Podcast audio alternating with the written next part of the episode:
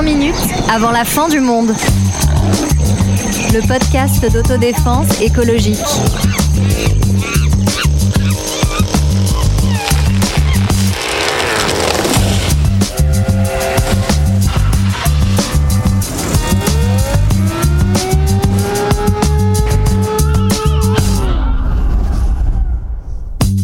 Bonjour, bonjour, bonjour. Quel est le prix à payer pour essayer de changer de monde Pour celles et ceux qui s'y efforcent, la facture est parfois terrible. C'est celle du burn-out militant. Le burn-out, en français, c'est un syndrome d'épuisement professionnel. Une souffrance physique, émotionnelle, psychique. Mais le travail n'a pas le monopole de cette violence qui concerne aussi le militantisme. Parler du burn-out militant, c'est essayer de comprendre d'où vient cette violence. C'est défendre l'idée qu'elle n'est pas le résultat d'une faiblesse individuelle, mais plutôt d'une faillite collective à laquelle il y a peut-être des moyens de résister. Et pour en parler, je me tourne vers Sonia. Salut Antoine. Marlène. Salut. Sarah. Bonjour Antoine. Et Alice. Bonjour. Salut Alice, tu es euh, Alice Coffin, euh, tu es militante euh, féministe, élue au Conseil de Paris, et on est très heureux de t'accueillir dans ce podcast. Tu es aussi autrice d'un essai qui s'appelle Le génie lesbien, et qui est un texte justement qui donne beaucoup de chaleur, beaucoup d'énergie, beaucoup d'énergie militante. Et la première question que je voulais te poser, c'était de savoir quelle a été ta première expérience militante. Euh, je vais citer euh, le collectif La Barbe, qui est un collectif euh, féministe, activiste aussi, parce que bon, ce sera intéressant de voir un peu ce que c'est la frontière entre militantisme et, activisme. Et je le cite parce que pour moi, ça réunit un peu les deux éléments principaux que sont pour moi le militantisme, c'est-à-dire à la fois de militer en groupe, de travailler à quelque chose, à un projet en groupe, donc là en l'occurrence en groupe de femmes, et puis d'aller déranger les structures de pouvoir, et en l'occurrence pour La Barbe, bah, les lieux de pouvoir dans lesquels siègent essentiellement des hommes. Eh oui, on va, on va parler de, de tout ça. Sonia, déranger les structures, est-ce que c'est c'est ça le sens du mot euh, militantisme? Bah oui, tout à fait. Alors le mot militant, ça vient, le mot militer même, ça vient le verbe du latin militaris qui, qui est tout, totalement dans le vocabulaire guerrier. Le sens a évolué au fur et à mesure de faire la guerre, à défendre quelque chose, lutter hmm. pour une, une cause, et ce sens-là, il apparaît pendant la première révolution française. Et le mont militant, lui, le substantif, le nom commun, désigne, a d'abord été employé dans le champ lexical de l'Église. C'était l'ensemble des fidèles qui luttent pendant leur vie terrestre. On ne sait pas trop pourquoi ils luttent, hein. probablement pour aller au paradis. Et donc le sens politique, lui, est apparu au 19e siècle, ce grand siècle de révolution. Alors nous, on est un podcast euh, d'écologie, on parle de beaucoup de sujets écologiques. Euh, Sarah, Marlène, je voulais vous demander, mais au fond, pourquoi c'est un sujet intéressant quand on parle d'écologie de parler de ce burn-out militant, Marlène? Alors bah parce que l'écologie, en fait, euh, aujourd'hui, c'est une cause à défendre, ou en tout cas à promouvoir, donc a priori quelque chose de, militant. Et puis peut-être pour éviter aussi, que, enfin, parler du burn-out militant pour l'écologie, c'est peut-être éviter que les militants écolos deviennent eux-mêmes des espèces en voie de disparition parce que il, y en a, déjà quand même beaucoup, donc euh, ce serait bien de ne pas allonger la liste. Hein. Voilà. qui sont euh, guettés par l'éco-anxiété en plus de tous les tous les autres problèmes des autres militants. non, et puis c'est vrai que ben à travers notre podcast, à travers l'écologie, on veut euh, changer certaines structures, et pour ça, ben, il faut des gens qui, qui les combattent, et c'est aussi rendre hommage d'une certaine manière à toute cette, toutes ces personnes qui bah, se mobilisent pour essayer de faire bouger les choses, parfois parfois au péril de leur santé mentale ou de leur vie. Ouais, et, je trouve ça intéressant de parler de santé mentale dans le, dans le cadre du militantisme justement écolo parce que mm. il y a un côté, c'est comme dans le féminisme pour moi, c'est des luttes dans lesquelles non seulement on doit lutter, mais aussi on doit lutter pour faire comprendre que le problème existe. Mm. C'est-à-dire que, je parle des climato-sceptiques ou des hommes qui disent mais euh, elles ont tout, vous exagérez. Donc il faut d'abord, il y a une première étape qui est de dire non, non, en fait, voilà l'objet de la lutte, il est bien réel et il y a en face, et ça c'est épuisant, c'est-à-dire qu'on essaye de vous dénier la légitimité même et l'intérêt même de cette de la cause. Est-ce que toi, tu as rencontré dans ton parcours de militante des euh, personnes justement qui ont été victimes de ce burn-out militant? Énormément, énormément. Euh, alors autant en plus c'est intéressant de voir les différentes euh, générations, c'est-à-dire de voir aussi les effets qu'ont pu avoir euh, tout ce, bah, ce, cette, anxiété, cet épuisement et cette précarisation aussi, je dirais vraiment, parce que ça, ça joue un énorme rôle chez des personnes qui vont avoir maintenant, je sais pas moi, 60, 70, voire 80, et bah, qui sont souvent effectivement les structures de la société française telles qu'elles sont ne prennent pas soin de ces personnes malgré tout ce qu'elles ont fait pour beaucoup de, de causes et en, en remplacement de l'État justement. Donc ça, j'en rencontre énormément. Et puis maintenant, dans mes cercles actuels, et ce que je constate, ce qui est un peu intéressant quand même, c'est que c'est une thématique, moi je travaille beaucoup à, l'international aussi, qui est alors déjà bien plus présente dans d'autres pays que la France, mm. c'est-à-dire qui systématiquement s'en préoccupe. Dans les cercles militants ou dans telle conférence, il y aura toujours une cellule psychologique, une mm. cellule pour accueillir ça, et qui arrive ici, mais c'est un phénomène absolument massif. Ouais. Alors, une autre question que je voulais euh, vous demander euh, à toutes, c'est euh, ce soupçon de perfection parfois qui pèse sur les militantes et militants, le fait qu'il faudrait être parfait en tout point pour pouvoir avoir le droit moral de s'engager dans une cause. Bah, moi, je vais, je vais prendre un exemple qui va vous faire encore hurler. Je sais ce qu'elle va dire. Elle va parler de la viande. je vais parler de viande. Je vais même parler de foie gras. Non. je, je, voilà, je mange encore très rarement du foie gras. Voilà, je suis loin d'être parfaite. Je prends l'avion, etc. Et pourtant, je crois profondément que euh, notre société doit changer, notre société de consommation doit être complètement transformée.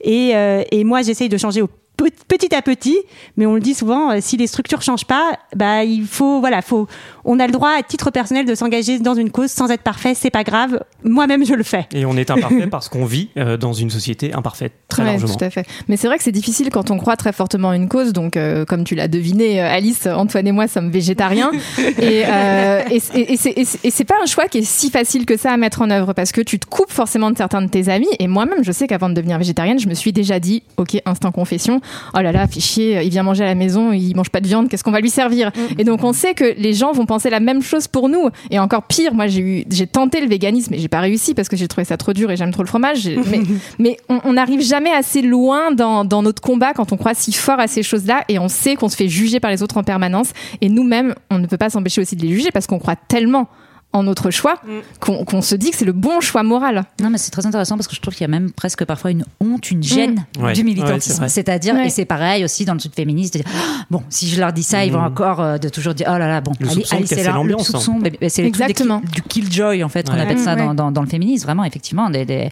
D'ailleurs, euh, l'heure actuelle avait repris ça sur les féministes en disant, elle casse l'ambiance en soirée. non, mais c'est ça. Et, mais ceci dit, c'est ce que, ce que ça nous produit. C'est-à-dire que moi, en étant plutôt dans un truc de sociabilité, de bon, je sais pas, gentillesse avec les gens, je l'ai vraiment et de, me, de, de, lutter contre. c'est et encore une fois, ça c'est un épuisement psychique, je pense. Mais on n'est pas cool en fait quand on quand on milite. Et il y a, je, je, repense à cette scène de Macron qui croise des, euh, des militants gilets jaunes euh, dans la rue et qui leur dit soyez cool, restez cool. Mais ça veut dire quoi cool en fait au sens littéraire, enfin au sens anglais, c'est juste être froid, être détaché. Et forcément, quand on milite, on est impliqué émotionnellement, donc euh, c'est pas cool. oui, et puis il y a une forme de, de lourdeur qui s'installe, je pense, parce qu'en fait, euh, militer, ça veut dire aussi euh, être en proie. Enfin, en fait, on, voit des choses qu'on ne voyait pas forcément avant, donc euh, beaucoup plus de violence, de violence sociale, d'inégalité, de choses qui en fait impliquent en, général de l'empathie quand on milite pour ça, et qui du coup en fait commencent à, imbiber absolument toute la vision du monde qu'on peut avoir, et donc rendent parfois aussi, bah, enfin, rendre le monde un peu noir, peuvent, enfin, empêcher de voir beaucoup de joie ou ou, avoir justement un jugement moral sur les autres en se disant bah en fait euh, ils ne voient pas tout ce que je vois ils ne, et puis surtout ils ne me comprennent plus.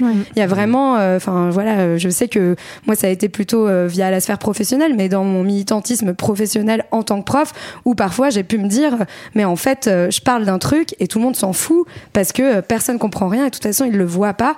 Et je pense que ça ça épuise beaucoup parce qu'on a l'impression d'être dans une lutte et dans un combat qui est un peu en vain face à, à, ouais, à des moulins à vent quoi tout le temps Alice, toi, tu prends souvent des positions publiques, tu es élu, euh, je l'ai dit. Euh, est-ce que pour toi, cette, euh, violence qui peut s'exercer sur des militantes et militants a aujourd'hui des formes contemporaines qu'elle n'avait pas forcément hier? Je pense par exemple, bien sûr, aux réseaux sociaux. Oui, évidemment. et c'est le bon mot forme, parce que je pense que le contenu, c'est ça qui est très intéressant, n'est mhm. pas vraiment différent.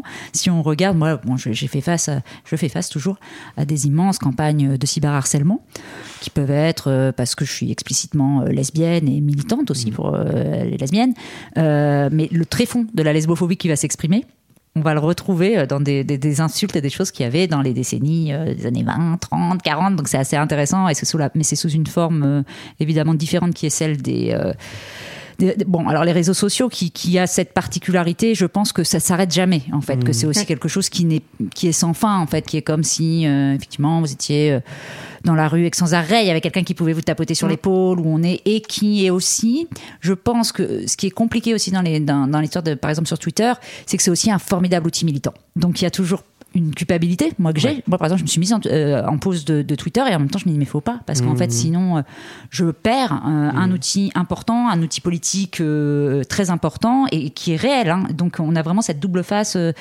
des, des, des, réseaux sociaux. Donc, c'est très compliqué d'appréhender la, la, violence qui est gigantesque, hein, parce que quand on voit là, par exemple, pour citer, il y a eu un et qui s'exerce notamment contre les femmes.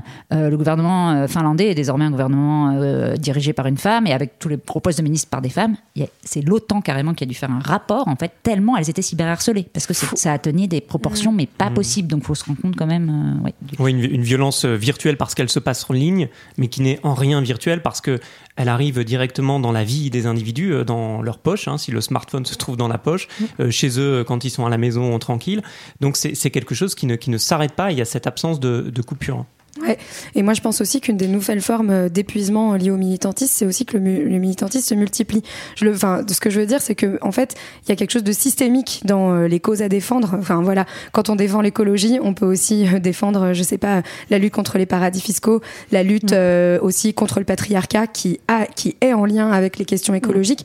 Et en fait, ça peut aussi un peu, euh, voilà, créer une forme d'épuisement moral parce qu'on sait plus où donner de la tête, on sait plus où lutter, on sait plus où donner de l'énergie. Euh, et, je trouve que c'est quelque chose d'assez euh, nouveau dans la manière de, penser le militantisme.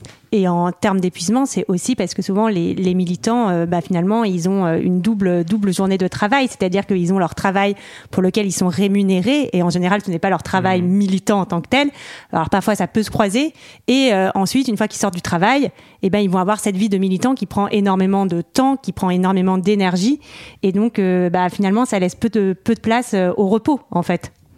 Oui, tout à fait. Et puis par ailleurs, on a tendance à décrire, enfin, quand je dis on, je sais pas qui, mais un certain nombre de personnes ont tendance à décrédibiliser euh, la parole militante, soit qu'on considère euh, qu'elle est excitée, euh, excessive, mm. etc., soit qu'on considère qu'elle n'a pas de valeur, qu'elle n'est pas objective. Et ça, tu en parles vraiment super bien dans ton livre, et peut-être que tu peux redévelopper. Donc, tu étais à la fois journaliste et militante, et on t'a interdisé de parler des sujets qui te touchaient le plus, pour lesquels tu militais, le fait d'être lesbienne, dans, dans ton travail de, de journaliste. Oui, c'est l'énorme paradoxe, et c'est toute la question de la la soi-disant neutralité. Mm. Et aussi le paradoxe qui est que quand vous êtes dans une entreprise, euh, bon moi c'est une entreprise de médias, mais ça pourrait être autre chose ou dans d'autres champs, on peut se dire mais des personnes militantes qui essayent de faire en sorte que la société aille un peu mieux, que justement les inégalités se réduisent, on devrait les valoriser. On devrait se dire c'est super d'avoir quelqu'un euh, comme ça. Dans, Mais c'est tout le contraire. C'est-à-dire mm. que ça vous nuit complètement. Ça nuit à toute perspective de promotion, ça nuit euh, aux augmentations, ça nuit à la façon dont on regarde dans la boîte. Et c'est exactement pareil euh, pour les systèmes. Moi, je voyais de recrutement, par exemple. Moi, j'étais donc journaliste en école de journalisme. C'est-à-dire que des personnes qui vont arriver avec un CV, ou moi, ce que j'ai vu aux États-Unis, que c'était super valorisé, d'avoir fait plein d'activités dans d'autres choses, de se battre, mm. d'aller d'être dans des assos, ça montre plutôt que c'est bien. Mais là, je vous parle très concrètement, hein, c'est vérifié. Dans les jurys, après, c'est oula, non, bah ça, quelqu'un de beaucoup trop engagé, il va pas faire du bon boulot. Et ça pourrait être comme dans les donc c'est autant dans les processus de recrutement, quel qu'il soit. Et c'est terrible en fait de se dire que ce qui devrait être euh, quand même euh, vraiment valorisé est à ce point-là euh, d'évaluer, voire vu comme dangereux. On, parle des, des, raisons, des causes de ce burn-out et on se rend compte qu'elles sont multiples. Et ce burn-out a aussi des conséquences très concrètes. Hein. Ce sont des, problèmes physiques, psychiques, ça peut être un, découragement violent, des dépressions, voire un abandon du militantisme. Oui, et puis ça peut aller euh, jusqu'au meurtre, hein, euh, au meurtre de militants. Euh, alors, par exemple, donc l'ONG Global Witness, elle estime qu'en 2019, il y a 212 défenseurs et militants de la terre et de l'environnement qui ont été assassinés. Le top 1, c'est le Brésil, hein, et c'est de nous, surtout des militants qui luttent contre la déforestation. mais il y a aussi des militants qui sont tués en France. On peut penser à quelqu'un comme Rémi Fraisse, par exemple. Hein. Oui, donc on peut peut-être rappeler comment il est mort. Donc il est mort il y a six ans, le 26 octobre 2014. Euh, alors qu'il euh, militait euh, sur le site du barrage controversé de Stevens dans, le, dans le Tarn, dans une zone à défendre. Et ce que je trouve frappant dans les articles qu'on voit sur sa mort, c'est qu'à chaque fois on le qualifie de zadiste, comme mm. si, et, Et on a le soupçon quand même que dans le vocabulaire des journalistes qui l'emploient, c'est quelque chose de péjoratif. Ce n'est pas un homme, ce n'est pas un jeune garçon qui est mort de 21 ans, qui est mort ce jour-là, c'est un zadiste. Mais c'est, tu fais bien de faire ce rapprochement-là parce que du coup, on voit le continuum entre ce qu'on pouvait dire avant sur la disqualification militante, le fait que ça vous disqualifie au lieu de vous valoriser, et du coup, après, jusqu'où ça mène. Et il y a un continuum, il y a un lien entre le, toute la volonté de faire disparaître, de faire taire, en fait, euh, ce discours-là, que ça soit par les insultes qui font que des gens se retirent des réseaux sociaux quand on parle des réseaux sociaux, que ce soit par la disqualification pour se dire si je veux faire une carrière, j'ai aucune chance. Et souvent, les gens ont raison, hein, un peu de se dire ça euh, professionnellement, ça va venir, ou que ça aille jusqu'à justement euh, des meurtres, et, qui, sont mm. vraiment le point aussi pour complètement faire taire cette parole-là. Faire taire de, de quelque manière que ce soit, celles et ceux qui essaient de faire en sorte que le monde soit différent, c'est quelque chose qui n'est pas forcément récent. Alors nous, on le voit aussi à l'aune des combats contemporains, mais il y a toute une histoire euh, militante, politique et sociale qui est jalonnée euh, de, femmes et d'hommes qui se sont battus pour des causes et qui en ont souffert mm. au, péril parfois de, leur vie. Bah, c'est tout, euh, tout l'épuisement hein, lié aux grèves, aux manifestations, aux luttes pour, pour acquérir un certain nombre de, nouveaux droits, de nouveaux droits sociaux. Et donc effectivement, ce n'est pas nouveau. Il y a un livre d'une chercheuse qui s'appelle Julie euh, Pagis, donc a travaillé sur mai 68 et qui évoque la difficulté de l'après 68 pour les militantes et militants, ce retour à une vie normale après euh, ce qu'elle appelle euh, un bouleversement du sens des limites, c'est-à-dire le fait que la vie qui était figée s'est tout d'un coup ouverte, s'est bouleversée pendant ces semaines de mobilisation. Et c'est ainsi qu'elle explique les nombreuses fuites qui adviennent après cette période-là, des fuites qui peuvent prendre la forme d'un départ de de la, de la ville ou, du, ou des lieux de vie, mais aussi de la consommation de drogue, de suicide. Et donc il y a une souffrance militante pour les lendemains de lutte quand euh, la lutte euh, n'arrive pas à ce qu'elle promettait mm. pendant qu'on se battait euh, en son nom.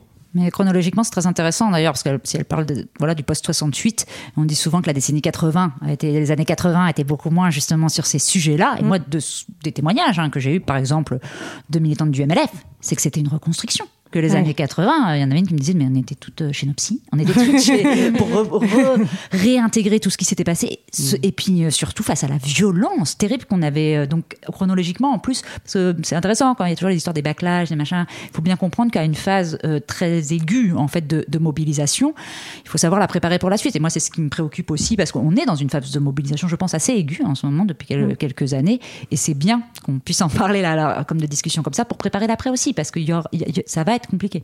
Quand tu dis que l'après va être compliqué, c'est que tu crains ce, voilà, cette, euh, de potentielles conséquences d'une fatigue militante généralisée mm. qui ferait que bah, les, causes pour lesquelles euh, beaucoup se, contre lesquelles beaucoup se battent finalement ne seraient plus euh, investies. Bon, parce que, mais c'est pour ça que c'est aussi un. Le, je sais bien de voir autant de personnes assemblées. Les formes, elles sont Là, elles sont joyeuses, elles sont bien aussi, mais c'est, euh, il faut anticiper. Je pense que maintenant, c'est bien justement s'il y a des, ouvrages de chercheurs sur le sujet mmh. euh, et, qu'on le sache un peu plus et qu'on trouve les moyens. Et moi, je le constate, dans, et c'est la première fois hein, que je le vois, ça fait quand même très longtemps que je milite.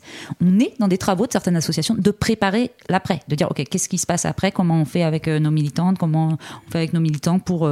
et y compris jusqu'à, on le voit, par exemple, dans le militantisme LGBT, récemment, c'est la première asso que je voyais s'occuper, qui s'appelle Grey Pride, pour la couleur mmh. grise, qui va mmh. s'occuper ah, euh, des LGBT euh, plus âgés et, de préparer aussi euh, cet après-là. Parce que sinon, c'est pas, c'est toujours pareil. Les militants, s'ils s'occupent pas d'eux-mêmes, le problème, c'est que c'est pas les structures extérieures qui le font. C'est clair. Tu, tu, le dis très bien, cette manière de, voilà, d'anticiper, voilà, pour préparer les, lendemains, mais aussi peut-être de trouver de nouvelles formes pour affronter le, présent et un présent dans lequel les conditions sociales du militantisme, c'est-à-dire les possibilités très concrètes de militer, sont dégradé Sonia. Oui, parce que tu, dis qu'on est dans un moment aigu de, militance, mais on est aussi dans un moment aigu de violence qu'on n'a peut-être jamais vu avant, euh, et de toutes ces formes. Alors il y a les manifestations des Gilets jaunes qu'on voit réprimer maintenant rien que pour aller manifester, même un 1er mai, alors qu'avant c'était des manifestations euh, familiales, quasiment des promenades euh, de santé le dimanche, désormais on risque de, de prendre, de perdre un œil ou une main, quoi. C'est quand même devenu fou. Oui, c'est la peur qui s'exerce vraiment de pas y aller. Et c'est pareil. C'est pour ça que je trouve que tout, tout ce dont on parle, c'est assez fascinant parce que c'est vraiment lié. C'est-à-dire que c'est comme la peur de refaire un tweet parce qu'on a été tellement harcelé qu'on sait qu'on va s'en prendre plein. Et ben c'est pareil pour la manif que mine de rien, on a beau être très courageux, très courageux, ça a des effets. Ça a des effets. Et le nombre de personnes, effectivement, depuis que ces nouvelles modes de euh, structuration policière euh, des manifestations ont cours, qui n'y vont plus, évidemment, c'est un effet, euh, c'est un effet de ça. Mais c'est dramatique, hein. franchement. On, tu, tu parles avec des gens autour de nous qui disent, bah, en fait, j'ai peur d'aller manifester, donc je pense que là, je ne vais pas y aller. Ou alors, ils vont choisir un peu euh, les manifestations, et c'est quand même euh, dramatique.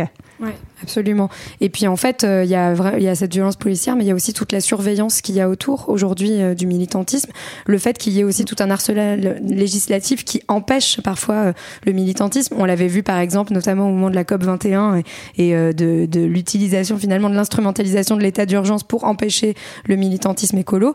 Et puis on le voit encore une fois hein, dans les formes militantes plutôt syndicales, le fait que par exemple la loi travail a, beaucoup changé les règles au sein des entreprises beaucoup plus dur le syndicalisme, lui donne beaucoup moins de pouvoir et encore une fois, une- enfin, provoque une forme de découragement pour euh, défendre les droits des travailleurs euh, dans ce cadre-là. Oui, c'est le cas aussi euh, de certains militants écolos qui ont été fichés S, qui sont fichés S, ou encore de la cellule Déméter qui euh, a été créée donc par la gendarmerie française, euh, très certainement poussée, même on le sait, En poussée lien, ouais. en lien avec deux syndicats d'agriculture, la FNSEA et les jeunes agriculteurs, euh, au nom de l'agribashing. En fait, on les fiche tout simplement du nom de cette jolie euh, déesse grecque sous ce fichier euh, Déméter. ouais, c'est ça. Et puis, euh, je pense qu'il y a aussi euh, une violence qu'on commence à voir, qui est celle qui peut exister au sein hein, des cadres militants. Euh, donc, notamment euh, toutes les histoires de harcèlement, d'agression qu'il y a pu avoir, qui sont sorties par exemple dans un syndicat comme l'UNEF il y a quelques années, au sein d'Europe Écologie Les Verts, enfin, et qui, mine de rien, aussi font, peuvent être une source d'inquiétude parce Bah que oui. ces, ces organisations-là sont, pour beaucoup d'entre elles, aussi traversées par ces logiques euh, de domination euh, qui, euh, qui bah, gâchent un peu parfois le travail militant. Mm, mm, mm. Et je pense qu'en plus c'est particulièrement, enfin c'est compliqué en ce moment parce que le confinement a fait, enfin ce qui fait tenir, parce que quand même, enfin moi je Oui. depuis des années parce que j'adore ça, hein, c'est pas euh, c'est que c'est une joie et tout ça. Et c'est normalement ce qui fait tenir, c'est quand même le groupe, quoi. C'est quand même le fait justement d'être avec d'autres et que ça soit une œuvre collective par rapport à d'autres formes justement d'engagement dans la société. Il n'y a pas que le militantisme, enfin, je veux dire écrire un livre, ça peut, mais ça c'est un travail collectif et de joie. Et là le confinement a rendu les choses très compliquées parce qu'on pouvait difficile. on peut pas faire des réunions, on peut pas enfin, se voir, on peut pas tout ce qui permet de, de tenir parce que le militantisme c'est un c'est pas juste une lutte, c'est aussi vraiment enfin pour moi hein, un des Ouais, rendez-vous euh, d'amitié, voire d'amour, sentimentaux, euh, de, de plein d'autres engagements qui ne sont plus là depuis un an et demi. Donc c'est pour ça que c'est un peu critique, ouais. Et comment se protéger justement dans ce cas du burn-out militant si euh, on veut, euh, et c'est surtout pas le, le but de cet épisode, de, de donner une image exclusivement Ça, sombre du militantisme. Va leur dire Voilà. venez, venez, bah merci. Avec tout ça, vous savez, plus personne va. Voilà. On abandonne, on regarde Netflix tous les soirs en mangeant des crêpes. Exactement. Eh bien, surtout pas. Alors, on peut essayer de voir comment se protéger de, de, de ces conséquences. Bah, je, je trouve que ce que vient de dire euh, Alice est extrêmement. euh, Enfin, ça donne envie de se mobiliser. En fait, c'est aussi euh, des rencontres, c'est aussi euh, des histoires d'amitié, d'amour, euh, de tout.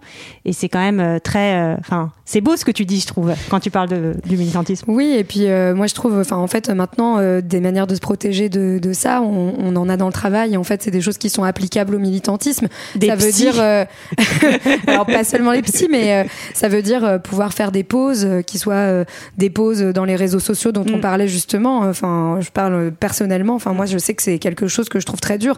L'information continue aussi, qui parfois donne un sentiment un peu d'accablement où on se dit mais en fait on n'y arrivera jamais parce qu'il y a que des mauvaises euh, des mauvaises nouvelles alors qu'en fait dans les cercles militants euh, par d'autres voies d'information peut-être moins conventionnelles on peut trouver euh, finalement de la joie et, et des choses plus réjouissantes Non, je pense qu'il y a ça, de, de se rappeler vraiment le bonheur infini que c'est de militer. Après, ça ne veut pas dire exonérer euh, aussi certaines structures de leur responsabilité. Moi, je pense qu'en France, notamment, le militantisme est particulièrement considéré comme bénévole. Ça veut dire que, Ouais. en fait, on assume que des personnes qui font tant pour la société se retrouvent dans des situations précaires, puisqu'on l'a dit en plus, elles Oui. auront du mal à retrouver du boulot après. Et que ça, encore une fois, ça n'est pas la même chose dans d'autres pays. C'est l'éthique du sacrifice ah mais oui, non, mais dans, de militaire, il me dit quoi Vous avez pas de professionnels? Personne n'est salarié dans, par exemple, je sais pas, les plus gros assauts. LGBT. Mais comment c'est possible en fait? Et ça, il faut vraiment changer, euh, je pense, euh, on va y arriver. Hein. Ça, c'est plus le boulot que je fais en tant qu'élu, mais d'essayer de changer euh, l'appréhension mmh. des choses et de, de, de voir qu'il faut laisser une indépendance, une professionnalisation au secteur militant aussi. Ce qui peut aussi conduire à des abus, hein, ce, ce travail gratuit, parce que c'est un travail bah que tu fournis pour la cause, euh, qui se fait euh, hors contrat de travail et qui peut faire en sorte que bah, tu crames un temps, une énergie considérable pour, euh, bah pour, euh, pour justement ce pourquoi tu te bats, mais euh, au péril du reste de la vie sociale, de la vie privée. et ça, c'est, ça peut être aussi source de, de grande souffrance. Et quand même, pour voir le bonheur de ce que c'est que d'être militant, on peut voir la liste des, des victoires dont, dont, dans notre vie, on a des preuves tous les jours. Bah, le, en tant que femme, nous pouvons voter, nous pouvons partir en congé payé cinq semaines par an. Bon, bref, il y a toute une liste immense qu'on peut citer et, et qui est le, le fruit du, de, des luttes des luttes parfois violentes des militants.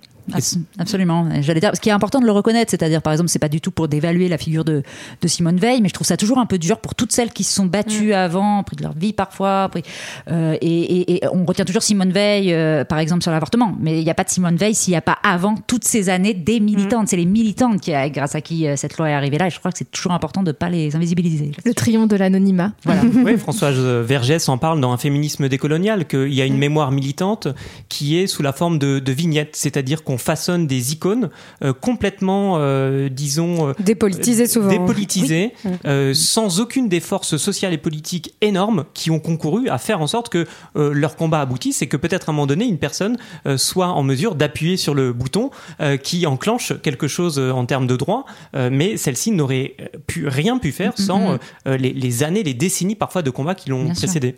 Parce qu'il y a des figures acceptables pour l'historiographie aussi, et d'autres qui ne sont pas. Et qu'on rend, et que l'historiographie rend, acceptable, rend romantique. Euh. Absolument. Et puisqu'il faut, on approche de, la fin de, de, cet, de cet épisode, euh, quand même ouvrir aussi sur euh, bah, ces joies, ces joies militantes. Tu le disais très bien, le, le plaisir d'être ensemble, le plaisir qu'il y a qu'il y a dans la lutte, ce qu'on apprend aussi euh, là où on se forme également. Ouais, moi je trouve que c'est surtout ça que j'ai retenu. Enfin, le, le militantisme pour moi c'est vraiment quelque chose, ouais, où, où, on apprend, où en fait le militantisme c'est ce qui révèle les structures de la domination. Pour moi, c'est en fait c'est comme ça qu'on les voit, c'est comme ça qu'on apprend à déconstruire les, les discours. Mm et en fait à se sentir fort aussi et à se sentir euh, capable euh, bah, d'exister là où parfois euh, bah, on se dit mais en fait là je je suis pas d'accord mais mais j'ai pas les armes quoi et pour moi le militantisme c'est donner les armes à plein de gens et potentiellement à tout le monde même à ceux qu'on dévalorise d'habitude et puis c'est c'est une manière d'évoluer aussi et de, de changer d'avis parce que de temps en temps bah, on, on change d'avis en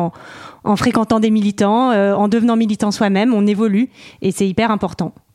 Et pour se rappeler euh, ces joies militantes, je crois, Sonia, que tu voulais nous lire donc un extrait euh, du euh, génie lesbien qu'on vous invite vraiment à lire, découvrir et partager pour épuiser cette énergie et ce désir de l'action.